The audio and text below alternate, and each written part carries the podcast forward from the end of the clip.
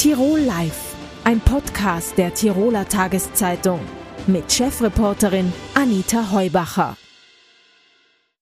Herzlich willkommen bei Tirol Live. Bei mir zu Gast heute im Studio ist die Parteichefin der Liste Fritz, Andrea Haselwanter-Schneider. Herzlich willkommen. Danke, Frau Heubacher. Ich freue mich über die Einladung.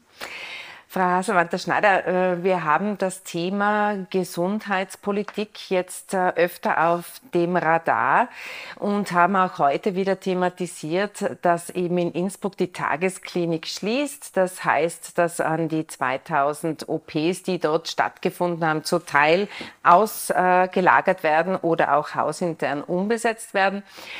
Aber äh, der Punkt war schon, dass man in den anliegenden oder angrenzenden Häusern im Bezirkskrankenhaus äh, Schwarz und im Landeskrankenhaus Hall offenbar äh, nicht mit der Krankenhausleitung gesprochen hat. Ja, ich habe es heute selber gelesen und habe es selber fast nicht fassen können. Also ich finde, dass das von der Kommunikation her unmöglich ist, weil den Patienten über die Medien auszurichten, ja, hocht's zu, wir sperren jetzt halt ab 1. Oktober zu. Und dann noch lapidar zu sagen, na ja, wir machen halt keine kleinen Eingriffe und geht's woanders hin. Und die anderen Häuser wissen dann gar nichts. Also das finde ich ehrlicherweise eine Zumutung. Und ich finde es auch eine Zumutung den Patientinnen und Patienten gegenüber, weil auch Menschen, die einen kleinen Eingriff brauchen, haben einen Leidensweg hinter sich und vor sich. Und ich glaube, es steht niemandem an, dann herzugehen und lapidar zu sagen, ja, mein Gott, na sollen sie halt warten. Ich finde, das geht in unserem Gesundheitssystem überhaupt nicht. Und ich möchte an dieser Stelle auch betonen, dass Gesundheit ein Menschenrecht ist. Und somit ist auch Gesundheitsversorgung ein Menschenrecht. Und ich verlange auch, dass der Betrieb in dieser Tagesklinik aufrechterhalten wird. Da haben der Herr Landeshauptmann und die Frau Landesrätin alle Register zu ziehen und alles zu unternehmen, dass es hier zu keiner Minderversorgung kommt. Da möchte ich einhaken. Wir haben natürlich für die heutige Sendung versucht, die ÖVP-Gesundheitslandesrätin Cornelia Hagerle einzuladen, um mit Ihnen zu diskutieren. Die Frau Landesrätin hat aus Zeitgründen abgesagt, ebenso wie die ÖVP-Gesundheitssprecherin Beate Scheiber, die hat auch, äh, war auch terminlich verhindert. Aber es scheint schon so zu sein, dass man äh, von der Kommunikation her die Opposition wertet es als Kollaps zum Teil des Gesundheitssystems. Wir in in den Zeitungen und äh, Redaktionen bekommen immer mehr Anrufe auch oder Leserbriefe von äh, betroffenen Patienten, die eben darunter leiden, dass sie sehr lange warten müssen auf einen Operationstermin. Was wäre denn Ihr Lösungsansatz? Äh, wie, was müsste passieren, um, um da besser gewappnet zu sein? Das war jetzt eine lange Frage. Einmal zum ersten Teil. Ich, meine, ich finde in dieser Situation, in der wir sind, äh, finde ich es einfach falsch, wie die ÖVP agiert und, oder, und nicht reagiert. Ich wäre, wenn ich Landesrätin wäre oder Landeshauptmann in dieser Situation um jede gute Idee froh. Ich bringe, und die Liste Fritz bringt, seit 15 Jahren in jeder Landtagssitzung Ideen, äh, was es zur Aufrechterhaltung des Gesundheitssystems braucht. Das sind über all die Jahre in die die Schublade gelegt worden, so unter dem Motto, haben wir schon, brauchen wir nicht und von der Opposition brauchen wir es schon überhaupt nicht. Und ich finde, äh, die ÖVP hat eben noch ein Problem, nämlich sie glaubt, alles besser zu wissen, alles selber zu können. Und an, wenn das anders wäre, dann wäre man ja jetzt auch hier, um auch mit der Opposition hier äh, die Themen auszutauschen. Darf ich da vielleicht kurz einhaken, weil ja die, die äh, Idee oder der Ansatz, vielleicht mögen Sie einen äh, charakterisieren oder näher beschreiben, weil Sie sagen, Sie haben schon so viele Ideen eingebracht, aber jetzt erscheint der Hut zu brennen. Was könnte man jetzt akut tun, um äh, die Patientenströme da besser zu lenken? Naja, man hätte sich ja nur mal anschauen müssen, was schon am Tisch liegt. Man muss ja das Rad auch nicht neu erfinden. Ähm, es gibt eine Studie der Bertelsmann Stiftung, die ganz genau Auskunft darüber gibt, wie kann es wieder gelingen, Pflegepersonal, das ausgeschieden ist, zu gewinnen und wie kann es auch auch gelingen, Pflegepersonal zu halten. All das tut man offenbar nicht und das sind sehr also sehr einfache Rezepte. Äh, das funktioniert, indem man äh, den Pflegepersonen zum, und auch allen anderen Mitarbeiterinnen und Mitarbeitern im Gesundheitssystem, ich glaube, das muss man auch sagen, äh, echte Wertschätzung entgegenbringt. Das ist nicht immer nur das Geld, aber vor allem wünschen sich Pflegepersonen Wertschätzung von Seiten der Führung und von Seiten der Politik. Ich meine, das sagt ja auch schon sehr viel darüber aus, wie es in einer Berufsgruppe oder wie es in den Berufsgruppen in der Gesundheit ausschaut. Ich habe seit 15 Jahren darauf hingewiesen, dass wir auf einen Pflegenotstand hinsteuern. Man hat mich damals in, im Tiroler Landtag, und Sie waren ja selber auch oft da, Frau Heubacher, man hat mich ausgelacht, man hat äh, gesagt, ich soll das Wort nicht in den Mund nehmen, weil das gibt's nicht, das haben wir nicht. Wir den sind so gut, den Pflegenotstand, ja. wir sind ja so gut aufgestellt mhm. und es ist alles tiptop. Jetzt hat man so lange gewartet, äh, bis sozusagen der Karren an die Wand gefahren ist und jetzt kommt das große Jammern und jetzt in der Situation fällt einem nichts Besseres ein, als die Versorgung für die Patienten zu reduzieren. Und ich lese ja auch, am, ich glaube es war am Freitag oder am Donnerstag bei Ihnen in der Tiroler Tageszeitung, äh, der Bericht drinnen, dass die Krankenhausfinanzierung ja ins, ins Unermessliche steigt. Und ein System muss ja doch einen Fehler haben, wenn einerseits immer noch mehr Geld hineingepulvert wird, aber immer weniger Leistung herauskommt. Aber würden Sie sagen, es ist auch ein Managementfehler an der Klinik? Inwieweit ist die Spitalsführung gefordert oder macht sie einen guten Job? Ja, die Spitalsführung ist natürlich gemeinsam mit der Gesundheitsreferentin und dem Landeshauptmann gefordert. Man kann ja da nicht, äh, ich verstehe ja gar nicht, wie ein Landeshauptmann da so zusehen kann, wenn man verkündet, wir schränken jetzt die Patientenversorgung ein, ohne dass man eine Alternative bieten kann. Es, wo ist denn die Alternative? Weil offenbar sind die anderen Spitäler nicht die Alternative, weil sie auch am Anschlag sind. Hall hat zumindest erklärt, ja, dass äh, die Tagesklinik in Hall musste auch äh, geschlossen werden. Das ist jetzt von an drei von fünf Tagen ist die zu.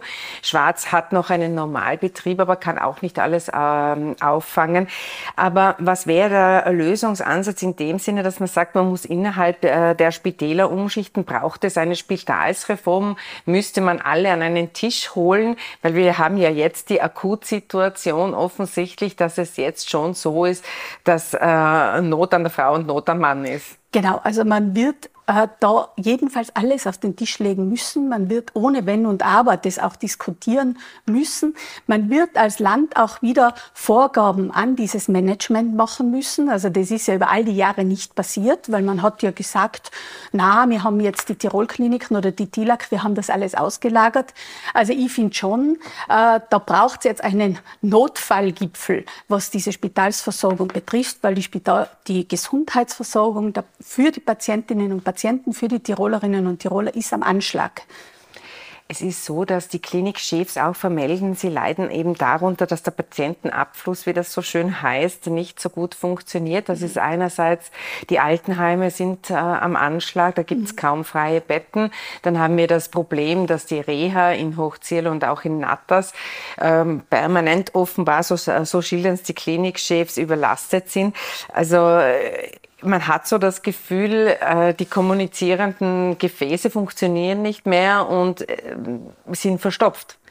Ja, das sehen Sie völlig richtig. Ich meine, wir haben ja, das zeichnet sich ja auch schon länger ab. Wir haben Land auf, Land ab gesperrte Pflegeheimbetten. Also wir haben nicht äh, zu wenig Betten an sich, aber wir haben zu wenig Personal, äh, das die Patientinnen und Klientinnen äh, versorgen und betreuen kann. Also deswegen muss man Betten auch zulassen. Ich habe auch dazu äh, Ideen gebracht, was wir ganz dringenderweise bräuchten und wo wir viel zu wenig davon haben, äh, sind Übergangspflegebetten. Wir haben davon insgesamt 31 in Tirol, in Schwarz und in Kitzbühel. Äh, das sind Erfolgsmodelle und, und äh, Dort werden auch sehr viele Patientinnen und Patienten nach einem Spitalsaufenthalt betreut, sodass sie dann wieder so weit fit gemacht werden, dass sie wieder nach Hause können. Ich kann mich erinnern, wir haben schon mehrmals über Strukturpläne geredet im Tiroler Landtag. Wir haben einen Strukturplan 2013, 20, äh, 2012, 2022 beschlossen. Und da sind schon mehr Übergangspflegebetten ausgewiesen gewesen. Aber das hat man halt nicht gemacht und nicht umgesetzt. Und jetzt müsste man aus der Not eine Tugend machen und schauen, wo habe ich denn besonders viel gesperrte Pflegeheimplätze oder Betten in den Pflegeheimen. Und dann muss ich möglicherweise in einer schon fix fertig mit öffentlichem Geld hergerichteten Infrastruktur da solche Einrichtungen schaffen. Und äh, ich, äh, ich glaube auch, dass das personalmäßig funktioniert. Man muss halt schauen und mit welchen Rahmenbedingungen Bedingungen man Personal hier wieder rekrutieren kann und für diese Bereiche einsetzen kann. Wir haben auch, vielleicht darf ich das nur zu Ende reden, wir haben am Papier auch ausgewiesen Kurzzeitpflegebetten in den alten Wohn- und Pflegeheimen. Aber für einen Angehörigen ist es ja, oder auch für die, äh, für die Patientinnen selber ist es ja fast unmöglich, für diese Zeit von vier Wochen nach einem Spitalsaufenthalt zum Beispiel so, ein Heim, so einen Heimplatz zu bekommen. Ich wollte da noch einhaken. Es ist ja diese Woche der Landtag, Mittwoch und Donnerstag. Mhm. Und äh, wie gesagt, auch die Freiheitliche Partei bringt einen äh, Dringlichkeitsantrag ein und warnt eben vor dem Kollaps des Gesundheitssystems. Was könnte dann im Landtag äh, herauskommen? Könnte man zumindest erreichen, dass dieser Krisengipfel jetzt stattfindet? Oder haben Sie den Eindruck, dass da bei der ÖVP man auf taube Ohren stößt? Es findet ja diese Woche am Freitag ein Pflegegipfel statt im Landhaus. Also offenbar gibt es einen sehr langen Verteiler an eingeladenen Personen. Äh, die Vertreterinnen und Vertreter der Oppositionsparteien sind da nicht dabei. Also möchte ich auch nochmal betonen, gute Ideen braucht man offenbar nicht.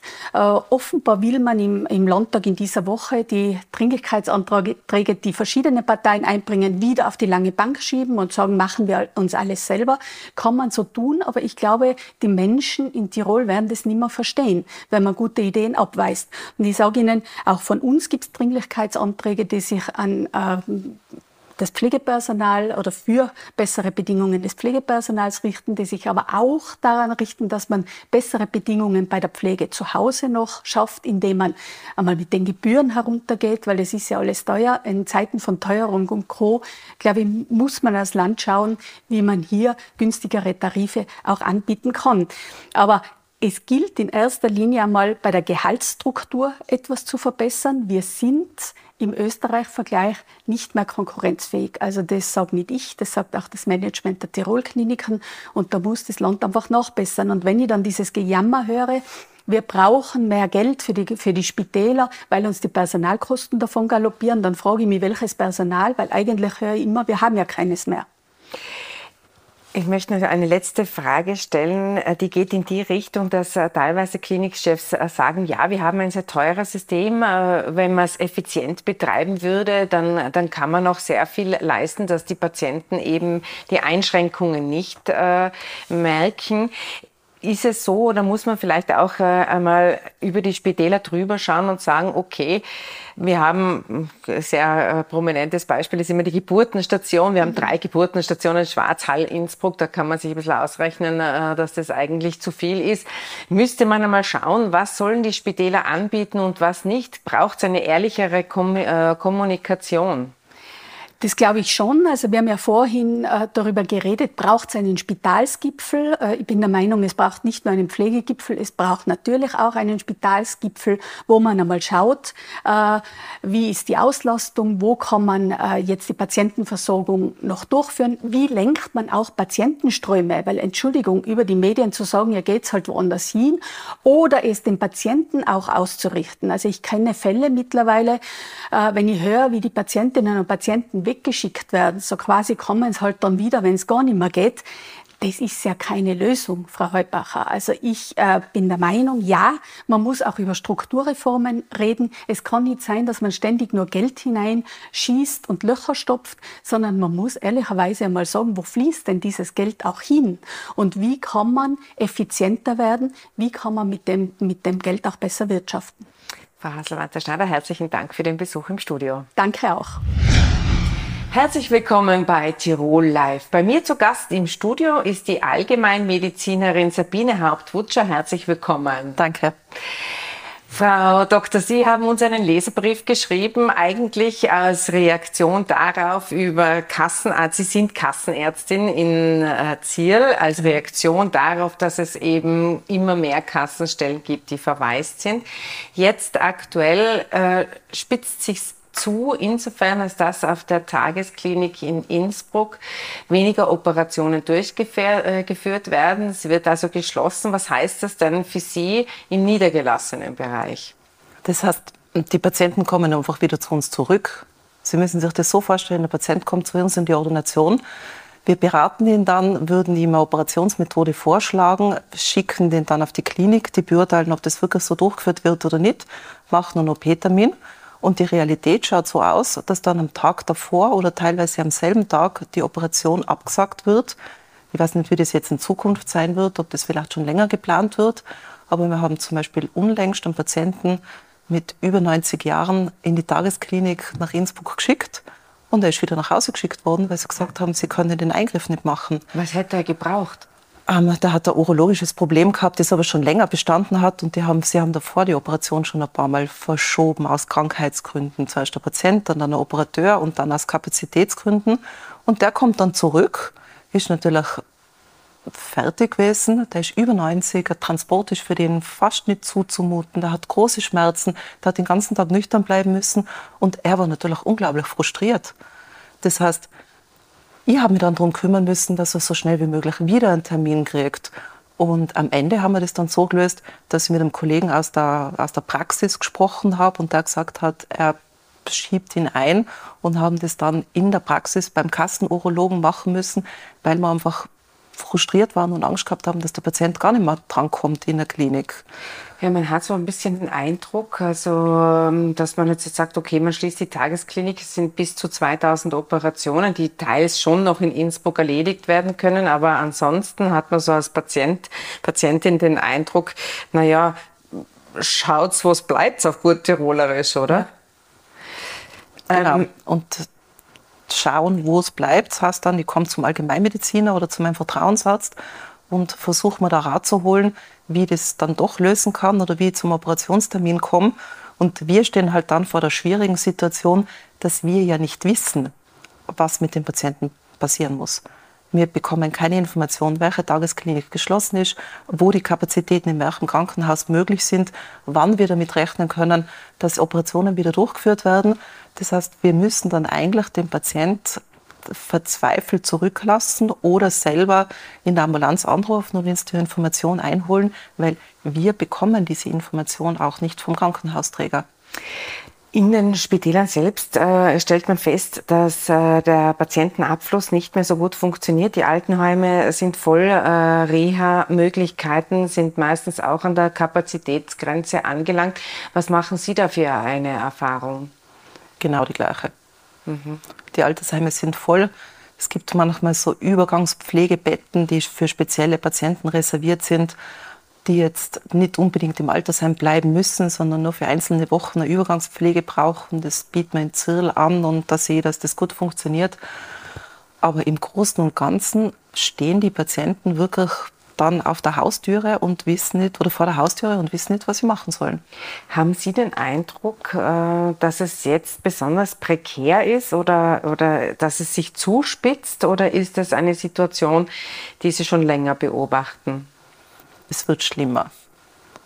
Dass die, dass die Pflegesituation und auch die, die medizinische und Pflegesituation in den Krankenhäusern schlechter wird, weil das Personal nicht da ist, äh, beobachten wir schon seit langem. Aber es wird so jeden, gefühlt jeden Monat ein bisschen schwerer, wieder einen Platz oder wieder einen Operationstermin zu bekommen. Und es gibt natürlich Mechanismus, wo, Mechanismen, wo man das abfangen kann. Das machen viel die Allgemeinmediziner. Das System in Tirol mit dem Sozialsprengel funktioniert hervorragend. Die Altersheime sprechen sich untereinander ab. Aber man sieht, mit jedem Patienten, der nach Hause kommt und nicht ideal versorgt ist, wird es schwieriger, wen zu finden, der sie pflegt. Für die Angehörigen ist es natürlich auch schwierig, weil die können sich ja nicht freinehmen und Wochen und Monate lang bei den Angehörigen zu Hause sein in der Realität nehme ich das so wahr, dass sich viel Angehörige dann Hilfe über 24-Stunden-Pflege verschaffen und das dann aber auch sie finanziell wieder vor eine massive Herausforderung stellt, weil der Durchschnittstiroler kann sich einfach die hohen Kosten einer 24-Stunden-Versorgung zu Hause nicht leisten. Was bräuchte es aus Ihrer Sicht? Was würden Sie sich von der Politik wünschen? Also prinzipiell, es war ja die, die Intention, worum ich diesen Leserbrief geschrieben habe, ist, ähm, man hat im Moment ein bisschen den Eindruck, das Primärversorgungszentrum oder die Primärversorgungseinheit sei das Hilfsmittel der Wahl und alles wird besser, wenn die Primärversorgungszentren kommen. wenn man mit der Gesundheitspolitik redet und auch bei dieser Informationsveranstaltung dann, die jetzt unlängst in der Krankenkasse gewesen ist, haben den Eindruck, wir müssen jetzt ein Primärversorgungszentrum aufsperren, weil dann wird es besser. Das stimmt nicht. Es gibt prinzipiell eine Struktur, die hervorragend funktioniert. Wir haben in Tirol einen Allgemeinmedizinermangel. Es sind derzeit ungefähr 30 Kassenstellen nicht besetzt. Und auch kaum Bewerbungen. Und bei der letzten Ausschreibung haben sich dann drei Allgemeinmediziner beworben, die dann auch eine Kassenstelle gekriegt haben.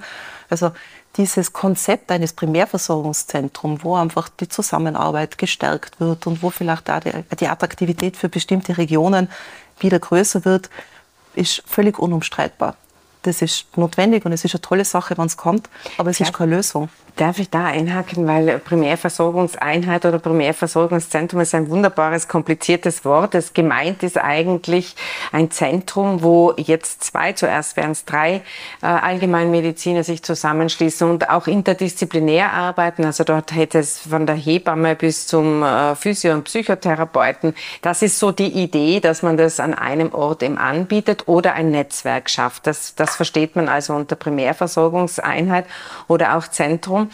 Ähm, da haben Sie eben gemeint, naja, was ist, denn die, was ist denn die Schwierigkeit, was ist die Gefahr, wenn man solche Zentren jetzt installiert, die ja von der Politik jetzt sehr äh, gepusht werden und gefordert werden? Es ist, wie gesagt, also wir haben einen Allgemeinmedizinermangel, das kann man nicht schönreden, aber es gibt da wirklich viele Strukturen, die hervorragend funktionieren. Also ich bin Allgemeinmedizinerin in Zirl. Wir sind zu siebt im Sprengel. Wir sind also sieben Allgemeinmediziner. Sechs davon haben einen Kassenvertrag auch der Gebietskrankenkasse. Wir arbeiten sehr eng und intensiv zusammen. Und ich finde, die medizinische Versorgung in Zirl funktioniert super. Und da gibt es so viele andere Gemeinden und Sprengel, wo das gut funktioniert.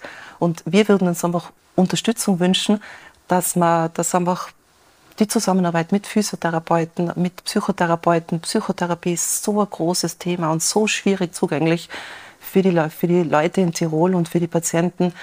Wenn da die Versorgung besser würde und wir diese Möglichkeiten genauso hätten, dann wäre das eine Unterstützung. Natürlich ist das finanzielle Thema immer ein großes Thema, weil einfach Allgemeinmediziner auch finanziell schlechter gestellt werden im Vergleich zu, zu Fachärzten. Ähm, und dazu sagen, das Primärversorgungszentrum löst das Problem, funktioniert auf der einen Seite in einer Region, wo jetzt die Versorgung in einem Ballungszentrum schlecht ist, weil dort genügend Zulauf ist und da ist eine Notwendigkeit absolut gegeben. Es birgt aber bis zu einem gewissen Grad die Gefahr, dass wenn jetzt zum Beispiel in einer bestehenden Struktur nichts geändert wird und es keine Unterstützung gibt, dann bekommen die Patienten in meiner Praxis keinen Zugang zu einer Physiotherapie oder Psychotherapie oder Hebammenbetreuung, die von der Krankenkasse bezahlt wird. Das muss man vielleicht jetzt auch noch einmal äh, erklären. Die Idee aus der Patientensicht ist ja eine gute, nämlich dieses One-Shop-Stop. Also man geht in ein Zentrum und wird dann sozusagen rundherum betreut. Und die Sensation äh, ist es ja schon fast, oder man kann die E-Card äh, verwenden und hat da sozusagen alle Leistungen, die man via E-Card abrechnet. Und der Unterschied zu Ihnen als Allgemeinmedizinerin, die sozusagen nicht im Primärversorgungszentrum arbeiten würde, wäre dann, dass Sie schauen müssen, ob Sie die Leistung überhaupt auf E-Card abrufen können bei einem Physio- oder Psychotherapeuten oder bei welcher, bei welcher äh, medizinischen Disziplin auch immer. Aber das wäre der große Unterschied, daher auch ein großer Konkurrenzdruck auch für Ärzte und Ärztinnen, die jetzt schon vor Ort äh, die Versorgung machen und dadurch äh, durch ein Primärversorgungszentrum eine große Konkurrenz auch entstehen würde. Aber ich würde die Gelegenheit nutzen, weil Sie sind ja sozusagen fast schon eine Rarität. Sie sind eine äh, junge Frau, die, die eine Allgemeinmedizinerin ist und eine Kassenärztin ist. Etwas, was äh, wirklich schon rar ist, weil die meisten entscheiden sich ja für den Wahlarzt. Das ist natürlich äh, leichter zum Handhaben. Aber woran liegt's? Was müsste man da für Stellschrauben drehen, dass sich vielleicht wieder mehr Ärztinnen und Ärzte als Kassenärzte verstehen und nicht so sehr als Wahlärzte? Das Wahlärztesystem ist meiner Meinung nach, und das ist wirklich meine ganz persönliche Meinung, ein Zeichen des Versagens des Krankenkassensystems. Weil warum gibt es so viele Wahlärzte und warum werden sie von Patienten so gut angenommen? Man muss das immer von beiden Seiten sehen. Die Wahlärzte flüchten aus dem System der Sozialversicherung, weil sie sagen, zu den Tarifen, die von der Sozialversicherung angegeben werden, äh, kann ich nicht leben und kann nicht existieren. Das heißt, der Arzt sperrt dann eine Praxis auf, hat keinen Kassenvertrag mit den Krankenkassen. Der Patient kommt zu ihm und die Patienten kommen ausreichend zu den Wahlärzten, weil sie sich einfach im öffentlichen Gesundheitssystem ein bisschen verloren fühlen, weil sie keine Termine bekommen, weil wir Kassenärzte unter so viel Leistungsdruck stehen, dass wir die Patienten in einem verhältnismäßig kurzen Zeitraum abklären müssen. Das heißt, es bleibt oft keine Zeit, um den Patienten Dinge wirklich intensiv zu erklären oder ihm Zeit zu widmen. Und da ist das Problem. Also das Problem ist dann, so leidig das ist, immer über die Bezahlung zu sprechen, ist wirklich die Bezahlung. Die Kassenärzte bekommen schlechter bezahlt, als sie das als Wahlarzt hätte. Da hat man früher immer argumentiert, das macht natürlich die Menge aus, oder? Das, äh, deshalb hat das, äh, glaube ich, auch jahrelang funktioniert. Jetzt sind Sie ja Kassenärztin und Sie bleiben Kassenärztin. Ich bin Kassenärztin, weil ich davon überzeugt bin, meinen Job kann ich richtig gut nur machen, wenn ich einen ganz niederschwelligen Zugang für den Patienten biete. Und alles, was mit einer Honorarnote zu tun hätte, nimmt den niederschwelligen Zugang. Die Patienten haben nicht finanzielle Ressourcen, dass sie mehrere hundert Euro und seien es nur 20 Euro für die Impfgebühr oft in das Gesundheitssystem stecken können. Das heißt, wenn ich meine Patienten gut betreuen will, muss ich denen anbieten, dass sie jederzeit mit jedem Problem zu mir in die Praxis kommen können, ohne dass sie sich überlegen müssen, ob da ein finanzieller Druck für sie entsteht. Ich habe so viel, Entschuldigung, ich habe so viele Patienten, dass es dann am Ende vom Tag schon so ist, dass ich gut leben kann davon. Mhm. Also ich liebe meinen Job, ich würde nichts anderes machen. Ich finde den Kontakt mit den Patienten großartig, aber trotzdem wenn man jetzt mehr Kassenmediziner in die Praxis bringen möchte, dann kann man das nicht nur mit, mit Überzeugung und persönlichem Einsatz machen, sondern man muss einen finanziellen Anreiz bieten. Also durchaus ein Plädoyer, Kassenärztin zu werden oder es auch zu bleiben. Vielen herzlichen Dank für den Besuch im Studio. Danke. Herzlich willkommen bei Tirol Live und herzlich willkommen Nele Neuhaus. Sie ist von sich zu Hause aus zugeschaltet aus Deutschland. Herzlich willkommen. Hallo, schönen guten Tag. Nele Neuhaus ist eine der erfolgreichsten Autorinnen im deutschen Sprachraum und sie wird beim Krimifest in Tirol lesen. Das Krimifest startet am Samstag und dauert dann bis zum 13. Freuen Sie sich schon sehr auf Innsbruck? Ja, ich freue mich sehr auf Innsbruck. Ich bin noch nie da gewesen. Ich bin in der Vergangenheit mehrfach eingeladen gewesen, aber nie hat es richtig hingehauen. Aber dieses Mal klappt's und ich freue mich unwahrscheinlich. Ich werde am äh, 5. Äh, Oktober in Innsbruck sein und das mein Buch in ewiger Freundschaft lesen. Ähm, das Krimi-Genre, das boomt ja seit einigen Jahren. Wie erklären Sie sich denn das, dass das äh, Krimi-Genre so populär ist und auch bleibt? Also ich frage mich das auch oft. Allerdings bin ich ja selbst auch eine Krimileserin immer gewesen und habe auch im Fernsehen gerne Krimis und Thriller geguckt. Ich glaube, es ist ähm, ja die Spannung natürlich in erster Linie und dann ist es auch ein bisschen der Grusel in dem Buch oder auch im Film, ähm, den man sich aber in aller Ruhe hingeben kann, weil man ja sicher in seinem Haus sitzt und nichts zu befürchten hat. Und ähm, ja, es ist auch so ein bisschen was voyeuristisches, ne? dass man so guckt, was anderen passiert, aber einem selbst eben nicht. Das spielt, glaube ich, schon eine große Rolle. Und natürlich ist es so, dass man gerne das Rätsel mitraten möchte und ähm, ja auch so ein bisschen in die Handlung sich einbringen kann, gerade im Buch, wenn es nicht ganz so schnell geht, sondern dann liest man ja über Tage und Wochen hinweg. Und dann ist man immer so ganz nah dabei. Ich glaube, dass diese Art der Spannung schon das Wichtige ist. Darum sind äh, Krimis und Thriller wahrscheinlich so beliebt. Braucht man eine Art kriminelle Energie, um einen Krimi zu schreiben? Also auf jeden Fall, ein bisschen schon. Äh, man muss sich ähm, äh, in, die, in diese Figuren reindenken können. Man muss sich ja in seine Täter, in die Kriminellen und die Bösen reindenken können. Und ich glaube, wenn man dafür gar keine Ader hat, ist das schwierig. Also man muss schon Interesse daran haben. Ich war als Jugendliche schon ähm, ein wildes Mädchen, ja, bin einmal von der Schule geflogen, weil ich einen Elternbrief gefälscht habe und diverse andere Streiche mir erlaubt habe. Und manchmal denke ich, gut, dass ich Krimis schreibe, und nicht irgendwas anderes mache, so kann ich meine, ja, meine, meine kriminelle Ader auf literarische Weise ausleben. Jetzt sind ja äh, Ihre Taunus-Krimis äh, verfilmt worden, sind im Fernsehen äh, zu sehen und sehr erfolgreich. Was macht es denn aus, wenn Pia Kirchhoff und Oliver von Bodenstein, wenn die plötzlich äh, ganz reelle Gesichter und auch Stimmen bekommen? Wie ist es damit, äh, da, äh, wie ist es Ihnen damit gegangen? Also zunächst muss man sagen, es ist eine ganz große Ehre, wenn ein Buch verfilmt wird. Ja, das ist ähm, schon was Besonderes und ich war dann auch wirklich sehr happy und habe mich darauf gefreut, war gespannt, welche Schauspieler ausgesucht werden. Ja, und dann kam natürlich die erste Ernüchterung, weil die eben echte Menschen waren und ganz anders aussahen als die Figuren, die ich mir in meinem Kopf vorgestellt habe. Das ist die eine Sache. Die andere Sache ist natürlich auch die, dass äh, man Bücher nie eins zu eins im Film übertragen kann. Und ich musste dann eben auch lernen, hoppla, ich musste dann eben auch lernen, dass ähm, man Zugeständnisse machen muss, ne? dass eben äh, die Handlung verkürzt wird, dass plötzlich fremde Menschen eben äh, den eigenen Stoff bearbeiten. Und äh, insofern ähm, muss man sich auch daran gewöhnen, dass es dann doch oft nicht ganz so ist, wie man sich vorstellt. Aber die Krimis, die Verfilmungen, die in Deutschland am ZDF laufen, die sind wahnsinnig beliebt und haben immer riesengroße äh, äh, Einschaltquoten und insofern habe ich mich mittlerweile damit arrangiert und freue mich, wenn es meinen Leserinnen und Lesern und eben auch den Zuschauerinnen und Zuschauern gut gefällt.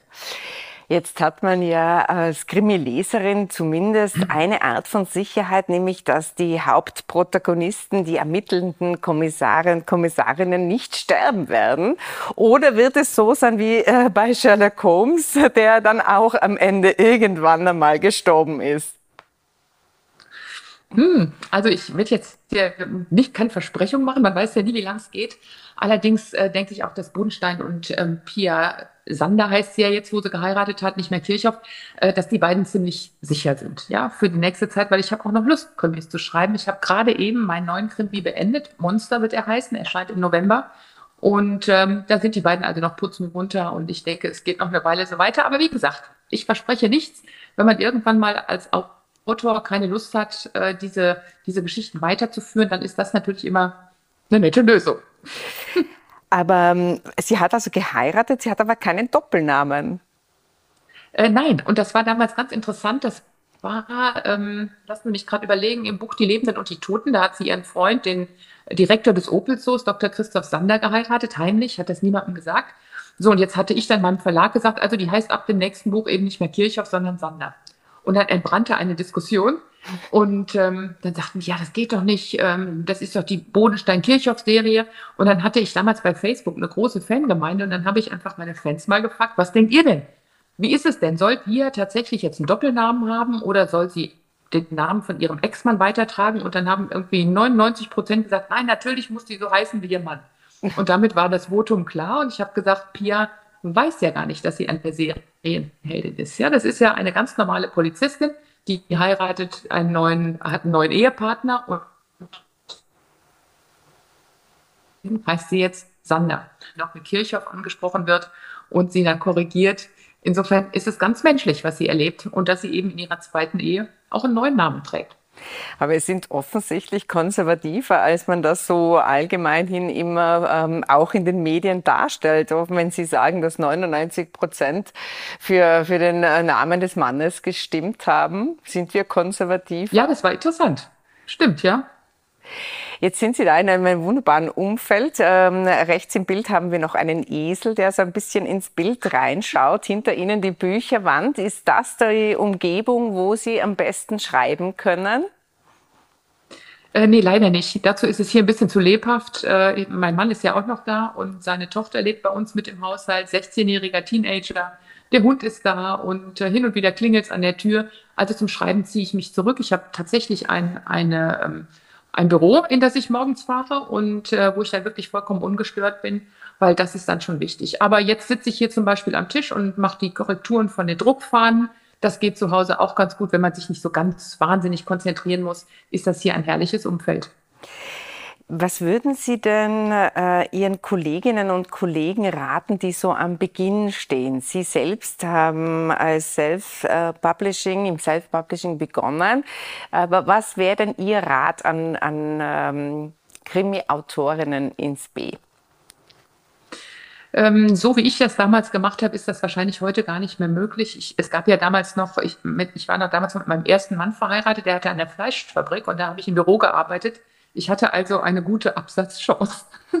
Äh, das war schon wichtig. Ja? Wenn man äh, plötzlich 500 Bücher gedruckt in der Garage stehen hat, braucht man auch eine Möglichkeit, die loszuwerden. Die Buchhandlungen hatten eben damals kein Interesse. Und ähm, ja, heute äh, gibt es aber ganz andere Möglichkeiten. Heute gibt es eben die Möglichkeiten, über E-Books äh, tatsächlich Märkte zu erreichen, ähm, über den Online-Buchhändler mit A vorne gibt es die Möglichkeiten. Es gibt auch für Self-Publisher ganz andere ähm, Vertriebsmöglichkeiten. Das ist das eine. Äh, das andere ist aber, dass man sich darüber klar werden muss, dass ähm, es unwahrscheinlich viele Veröffentlichungen gibt. In Deutschland sind es, glaube ich, 70.000 bis 80.000 Neuerscheinungen jedes Jahr. Also man sollte sich äh, klar machen, dass man, dass die Welt nicht auf das Buch von einem selbst wartet, es sei denn, man ist ein Superpromi. So, und dann ähm, ist es eben auch sehr wichtig, dass man Spaß am Schreiben hat, ja, Spaß am Geschichten erzählen. Man sollte vielleicht zuerst gar nicht nach der Bestsellerliste schielen, sondern einfach sagen, ich möchte eine Geschichte erzählen, ich habe mir was überlegt, was eben mein Leser auch interessieren könnte. Ähm, es gibt ja schon wahnsinnig viele Krimis. Also man muss irgendein ähm, ja, ein, ein Nerv treffen oder ein Alleinstellungsmerkmal schaffen, äh, was die Leute eben interessiert und was man eben auch, ähm, ja, was, was eben dann auch Spaß macht. Aber wie gesagt, in erster Linie lege ich jedem wirklich ans Herz, schreibt aus Leidenschaft. Ja, macht das wirklich, weil ihr es gerne machen wollt und nicht, weil ihr nach Geld oder Bestsellerlisten schielt. Ich selbst habe äh, mein Leben lang geschrieben, das war immer mein großes Hobby. Und erst im Alter von, ich glaube, sieben oder 38 Jahren mein erstes Buch wirklich fertig geschrieben. Das war damals unter Haien, dieser Thriller, der in New York spielt. Und äh, dann habe ich aber auch weitere fünf, sechs Jahre keinen Verlag für dieses Buch gefunden. Man darf sich dann eben auch nicht entmutigen lassen, wenn man davon überzeugt ist, dass es, ähm, ja, dass es gut geworden ist und dass, dass man Spaß beim Schreiben hatte. Und äh, das sind eben diese beiden Sachen, die ich äh, allen, die neu äh, einsteigen wollen, ans Herz lege. Erzählt einfach gerne Geschichten und könnt, kennt euer Handwerk. Das ist nämlich auch ganz wichtig. Niemand liest gerne ein Buch, was mit Rechtschreibfehlern übersät ist. Also man sollte die deutsche Sprache oder überhaupt seine eigene Sprache, in der man schreiben will, gut beherrschen. Das sind ja zwei sehr konkrete Tipps. Äh, Sie engagieren sich auch in einer Stiftung, wo es um Leseförderung geht. Haben Sie ein bisschen die Sorge, dass äh, das Lesen als Kulturtechnik ein bisschen in, in Vergessenheit, würde ich nicht sagen, aber an Leidenschaft äh, verliert oder Attraktivität verliert? Ja, leider zeichnet sich das ab. Ich, wie gesagt, ich habe jetzt meine ähm, Stieftochter mit hier im Haus wohnen schon seit vielen Jahren und äh, habe eben auch versucht, ihr das Lesen nahezubringen. Ich schreibe hier auch Jugendbücher, die so ein bisschen im Pferdemilieu spielen. Und ähm, es konnte sie aber nie so richtig packen. Also ja, äh, sie hat mal die Hörbücher gehört, und ähm, aber das Lesen ist nicht so ihrs. Äh, die Kids heutzutage sind eben auch daran gewöhnt, dass sie Inhalte ganz schnell verfügbar haben, ja durch Smartphone, durch Online, durch Social Media. Lesen ist etwas, ähm, das man auch lernen muss. Ja, man muss sich wirklich auch äh, auf dieses äh, Abenteuerlesen einlassen und die neuen Welten in den Büchern entdecken. Und das wird nach meinem Empfinden immer weniger. Ähm, viele Kinder und Jugendliche haben das erste Mal in ihrem Leben überhaupt in der Schule mit dem Medium Buch zu tun. Vorher im Elternhaus haben sie nie ein Buch in der Hand gehabt. Und äh, das sehe ich schon als, als ähm, ja, bedenklich bis traurig an, weil äh, Sie sehen ja selbst die Bücher hinter mir. Äh, ich habe sie fast alle gelesen und äh, die Welten, die sich dadurch erschließen und auch die, den Wortschatz, den man dadurch gewinnt in der Sprache, äh, das ist doch nicht zu vernachlässigen. Und eben durch diese Sorge äh, ist es auch dazu gekommen, dass ich meiner Stiftung diesen Stiftungszweck gegeben habe, die Förderung von äh, Projekten, die die Lese-, Schreib- und Sprachkompetenzen ähm, äh, von Kindern und Jugendlichen stärken oder ausbauen äh, weil ich denke, es ist notwendig. Wer nicht mehr liest, der ähm, kann auch seine Sprache nicht so gut. Und wer die Sprache nicht gut kann, wird später auf dem Arbeitsmarkt immer ins Hintertreffen kommen. Und insofern geht es nicht nur ums Bücherlesen, sondern vor allen Dingen um das Verstehen komplexer Inhalte. Das ist einfach sehr, sehr wichtig und äh, das sollten Kinder und Jugendliche lernen und beherrschen. Ja, das ist natürlich auch ein Thema, das uns als äh, Zeitung sehr umtreibt, äh, das Vermitteln von komplexen Themen. Da, äh, genau. glaube ich, plagen sich auch die Politiker. Nele Neuhaus, eine kurze Frage noch zum Schluss, weil Sie erwähnt haben, Ihr erster Mann, war das damals dann Neuhaus? Ist das Ihr äh, Mädchenname? Und Nele, glaube ich, kommt ja von Cornelia, oder? Das ist, ist das in der Jugend entstanden? Genau, Cornelia ist mein Taufname und den konnte ich nicht aussprechen, da habe ich selbst Manele gesagt, der blieb dann irgendwann hängen. Und ich hieß früher Cornelia Löwenberg und dann wurde aus Cornelia Nele und dann habe ich den Herrn Neuhaus geheiratet und dann war ich Nele Neuhaus. ja, wunderbar. Wir freuen uns schon sehr auf Sie. Herzlichen Dank. Sie sind am 10. Oktober auch. im Innsbrucker Treibers ab 20 Uhr. Wir freuen uns und ich wünsche Ihnen schon ein gutes Gelingen und schöne Tage in Innsbruck. Herzlichen Dank, Frau Heubacher. Danke für das schöne Interview und ich freue mich auf Tirol. Tschüss. Tschüss.